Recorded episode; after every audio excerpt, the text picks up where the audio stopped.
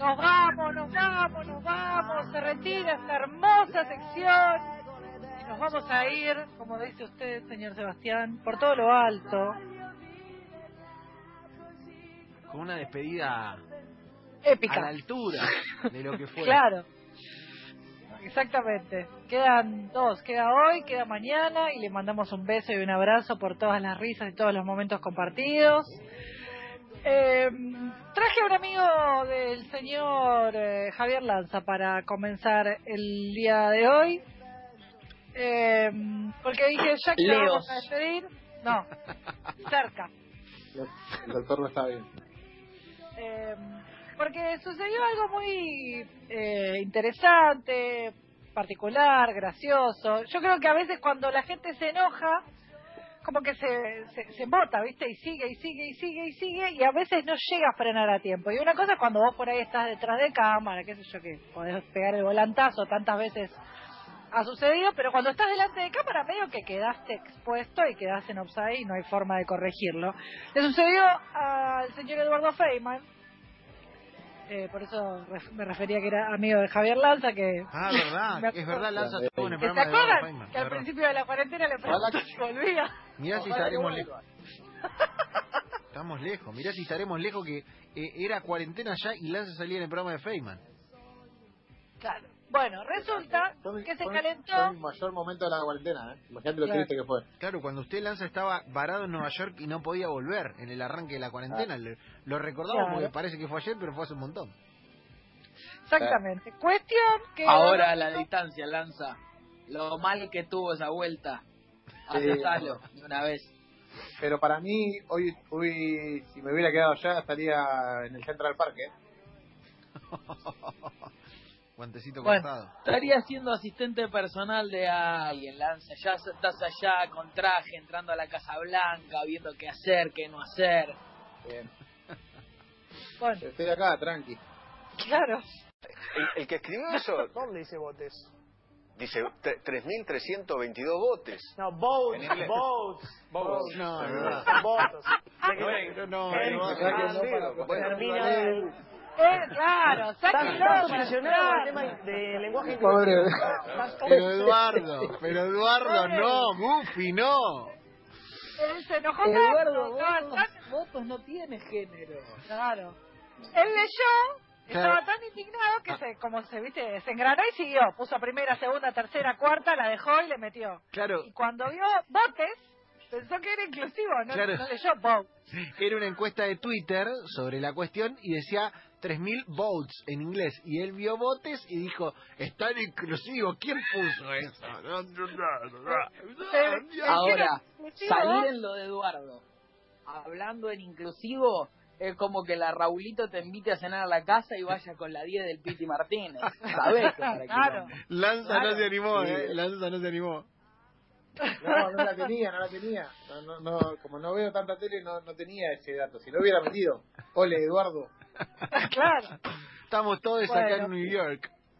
Pobre Sí. Edu se recalentó y no le gustó nada y se la agarró con Johnny y entró como un campeón y se puso a discutir hasta una palabra en inglés. Pobre que pensó que estaba eh, en inclusivo. Pero bueno, Edu, por favor. Le, le mandamos un saludo a nuestro amigue Eduardo Feynman, ¿eh? Claro. Querido Pero, amigue, Hay le tantas queremos. palabras en inglés que nosotros utilizamos y nadie hace ningún escándalo. Por eso, ¿por es- qué vamos a hacer un escándalo por el inclusivo? Por Dios. Deja. Ya, está. Claro, claro, rey. 2018. Bueno. Perlita, eh, que es muy es una situación muy divertida y eh, además de que es divertida, tiene algún tipo de referencia con el deporte. ¿Cómo lo voy a enganchar? Esto no lo van a poder creer porque esto sucedió en eh, Santa Fe. Una mujer tuvo mellizas y nacieron en distintas localidades. ¿Cómo? Pero, Así, así dice la noticia. Está, eh, una bebé nació en eh, un pueblo y otra bebé nació en otro pueblo, a, diferen- a 30 kilómetros de diferencia. Eh, y de- ¡Ay, sirena de Netflix! ¡Ay, sirena de donde digo señores! que tiene anclaje, eh, acá donde digo que tiene anclaje y que tiene vínculo con el deporte, La situación de- no deja de ser eh, rara y llamativa, pero una mujer dio a luz a mellizas que nacieron en distintas localidades de la provincia de Santa Fe. La flamante mamá fue internada en una clínica en, atención, el pueblo Cañada de Rosquín. Sí. ¿Quién es oriundo de Cañada de Rosquín? Además de León Gieco, ¿Quién? Pele Potasa, jugadora Ah, de la selección argentina, Bien. nació en Cañada de Rosquín. Bueno, eh, resulta que ahí nació Josefina, pero como el trabajo de parto le llevó algunas complicaciones, tuvieron que derivarla. Y se la llevaron al Trébol, a 40 kilómetros. Y ahí nació Amelia. y después ambas nenas fueron trasladadas a Rosario para continuar eh, su cuidado su cuidado porque tuvieron que eh, seguir eh, el, el tratamiento. Cuestión que nacieron a 40 kilómetros de distancia cada una. Es muy zarpado, es muy zarpado. Y no es ni Netflix. Esto es lo peor de todo. Chicos. que es Dale, como, Sebastián.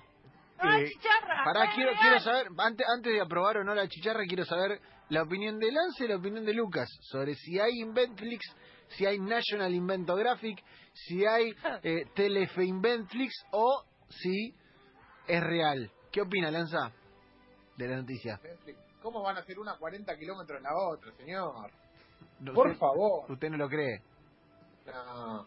Una bebé es rosquinense, la otra es trebolense. y necesitaron de la colaboración de hasta los bomberos de la ciudad para poder trasladar a la mamá a la otra localidad. Y finalmente terminó en Rosario. La buena noticia es que las dos bebés están sanas, están con su mamá y están en buen estado. Lucky, usted... Es sí, mentira. es mentira. Solamente seguramente fueron fueron anotadas en distintas ciudades, pero es mentira. Habrán nacido en el camino, pero no no puede haber 40 kilómetros de diferencia. En el camino con Mario Marquich, en TN. En el camino con Mario Marquich. un jet privado, ¿en qué andaban? En el camino con Mario Martínez. Claro, viste que está en el Mario Marquich va por los pueblos. Acá estoy, Los no sé dónde. Bueno, estoy en prestaron su ambulancia para trasladar a la bebé. Dios mío. Me... Pasemos a la tercera, porque esta está Bueno. viciada de nulidad. Eh, la tercera, vamos, ya que estábamos hablando tanto del cantando ayer y nos quedamos ahí con un poquito, yo traje acá un poquito de música y en realidad retomando lo que habíamos con, lo que habíamos cerrado la, la charla el día de ayer, que traje al hijo del negro Cosia cantando en el programa que está en el canal 13, acompañando a Sofi Morandi que hicieron una interpretación de una canción de Adele. Sí. Canta muy bien Bruno Cosia. A Tenemos el audio por ahí, vamos a escucharlo. Qué bueno, no tiene la voz del negro. ¡Adentro! Podría ser un, un featuring. Como que el negro entra y dijera, adentro. Adentro. Bueno, ahí va Sofi. Más o menos, Sofi Morandi y aflojar. Sofi Flojardi, no Morandi. Flojardi. Pero bueno, no es cantante, es actriz.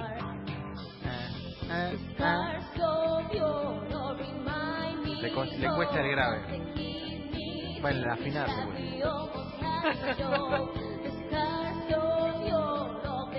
Capaz que la parte la paren en mala peluquería. Mi, preocupación, no, bájamelo. ¿acaso Se complicó. acaso Ángel de Brito ya ya logró conquistar el público al televidente? ¿Acaso Ángel de Brito logró quebrar ese corazón, ese corazón trabado y, y, y sintió? No, para mi parte no, ¿eh? A mí no me conquistó. ¿No yet? No, No, para mí no. no, no, no. Laurita bien, Ángel no. No me conquistó todavía.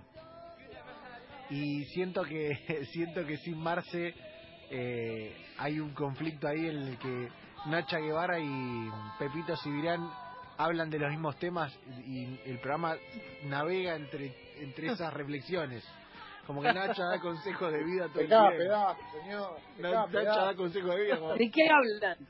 Y No Nacha te agarra y idea. dice, bueno, saca lo mejor de vos que hay adentro. Tenés que sacar lo mejor de vos, dice Nacha. Y empieza Ah, así y arranca. metió medio en un, Claro. en un PowerPoint. Claro, claro. Es una charla TED, Nacha. Yo, Tenés que sacar lo mejor de vos. Ay, Ah. Yo Bueno. siempre, yo siempre tengo la misma duda. ¿Acaso Marcelo Tinelli, alias Cabezón, eh, esas introducciones sobre Jorge Lafauci, tan míticas, las tenía escritas o, o las improvisaba? Eh, yo ¿Se acuerda de lo que le digo? Sí, sí, ¿Se hace- acuerda de Marcelo diciendo, veníamos bien, veníamos por autopista, Claro. tranquilos y a la altura de Ranela encontramos un tráfico de la Gran 7 en la votación del señor Jorge Lafaus. Eh, yo te digo algo, Marcelo tiene uno, yo, yo fui alguna vez hace mucho, mucho tiempo a ver un programa y tiene unos, unas cartulinas con cosas que le anotan de los de los invitados a presentar tremendas. Pero a mí me Ah. da la impresión que más allá de eso, de Tinelli, esto que describís vos, él lo improvisaba. Para mí también. Para mí, Era- para mí le salía muy natural. Sí, obviamente tiene cartulina para todo lo que es ¡Me encanta Fantine! Lili de Fontaine. Lili de. Contadísimo, Rey. Lili. Siempre muy ¡Me bronceada, Lili. encanta! Ay, bueno, Bueno. bueno. No, esto era para decirle que la verdad que me sorprendió para bien eh, lo que canta el hijo del negro. Le mandamos un beso grande a Bruno Cosia y que le vaya muy bien en el certamen, ojalá que llegue muy lejos y aguante, ¿no? Que haya elegido otro, ¿Es el pollo otro programa? Sí, a morir es el pollo del programa. Yo no, lo voy a, yo no lo voy a ver. Yo no lo voy a ver, pero es- tenemos que hacer campaña por él. Hagamos campaña No- por él y Vamos a averiguar. banquemos ¿Hay que votar? por, cómo funciona el programa. por... No, ahora elige el jurado quien, a quien rajan. Ah, ok, ok. Pero podemos ir a la tribuna virtual también, nosotros, Dale. por Claro. Zoom. Y, y estamos Ay, ahí. Escribile, para mí, Romy, tenemos que hacer esa campaña con el negro Cosia, ¿eh? que te dije ayer. Bueno, la vamos a hacer, la vamos a hacer. Ah, Ay, Dios. qué lindo. Bueno, eh, Romy, eh, Es más sección. digno. Sí. Es más digno que en una cena navideña toda tu familia abra la puerta de tu cuarto y te encuentren con el Funko Pop en la mano a estar en la tribuna virtual del cantante. Eh, no entendí lo del Funko Pop, Luqui. Claro, me quedó. Me quedó sí, eh, si claro. querés, lo charlamos en el corte. A ver que nos diga, Luqui, de qué se trata. No entendí la Que te encuentren jugando con el Muñe. Ah, Pero claro. Gallardo habló con eh, Alberto. No, habló con nosotros.